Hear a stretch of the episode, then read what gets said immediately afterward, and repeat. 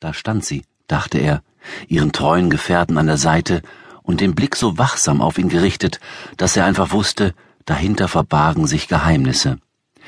Dieses Mal wirkte sie nicht ärgerlich, und doch beobachtete sie jeder seiner Bewegungen, als er mit der Pizza und einem Sixpack Rolling Rock aus dem Auto stieg. Hi, hi. Sie trat einen Schritt zurück, dann schloss sie hinter ihm wieder zu.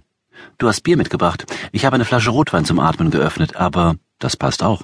Wir stellen das Bier einfach in den Kühlschrank. Er reichte ihr das Sixpack, dann zog er einen Rinderkauknochen aus der Tasche. Etwas für Bird, wenn das okay ist. Das berührte sie. Es zeigte seine Freundlichkeit. Er wird den Knochen von dir nicht annehmen. Dann gibst du ihn ihm eben. Er reichte ihr den Knochen.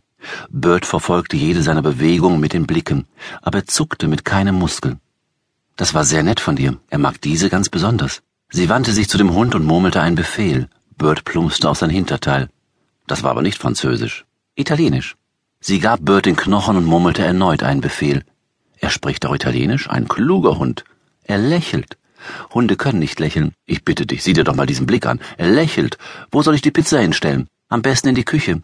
Du bist gut gelaunt. Ich werde gleich Pizza mit einer schönen Frau essen, die zudem noch Pepperoni mag, ein Lieblingsbelag von mir. Und sie hat Wein aufgemacht. Ich habe bis morgen früh um acht frei. Ich wäre doch blöd, wenn ich keine gute Laune hätte. Du bist nicht blöd. Sie holte Weingläser aus dem Schrank. Und du wirkst auch nur selten gestresst, obwohl dein Beruf sehr stressig ist. Das habe ich beobachtet. Ich mag meinen Job. Aber wenn dein Vater nicht krank geworden wäre, wärst du immer noch in Little Rock.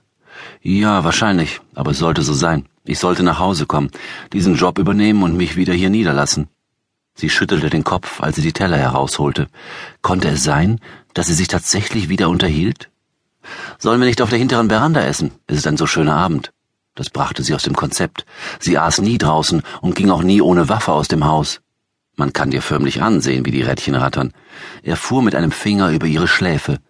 Du hast bestimmt den größten Teil des Tages drinnen am Schreibtisch verbracht.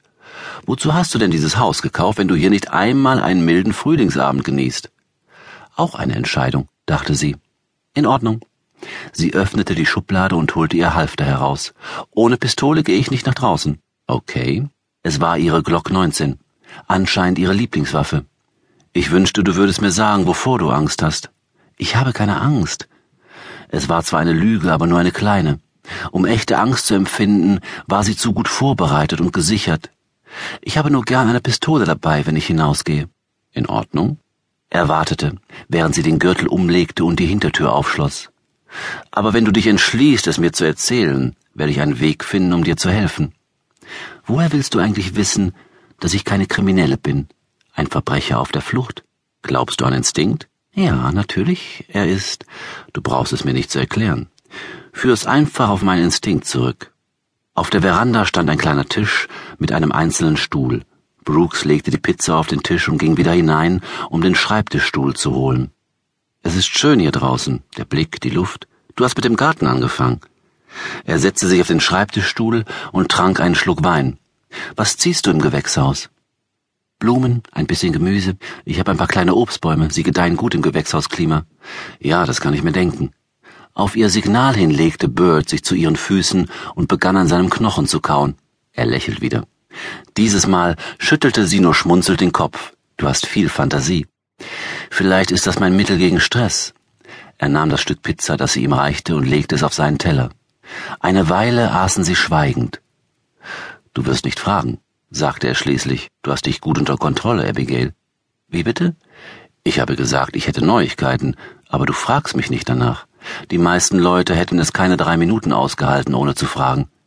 Vielleicht war es nur eine Masche, dieses Mal nicht.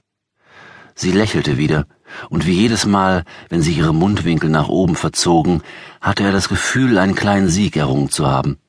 In Ordnung, in Ordnung, wenn du es unbedingt wissen willst, erzähle ich es dir. Ich habe deinen Rat angenommen und für meine Mutter einen Welpen vor dem Tierheim bewahrt. Hat sie sich gefreut? Sie hat vor Freude geweint. Meine Schwester hat mir heute eine SMS geschickt, ich sei ein Schleimer, und Ma hätte sie trotzdem lieber. Sie ist die mittlere, sie hat nur Spaß gemacht, fügte er hinzu, als Abigail die Stirn runzelte. Wir nehmen uns gern gegenseitig auf die Schippe. Nach einer intensiven Debatte, zu der ich nichts beigetragen habe, weil ich stattdessen meinen Burger gegessen habe, haben die glücklichen Eltern ihr neues Kind Plato genannt. Mein Dad wollte lieber Bob oder Sid, aber meine Mutter behauptet, das Hündchen sehe sehr philosophisch und klug aus und hätte einen bedeutenden Namen verdient. Das ist ein guter Name.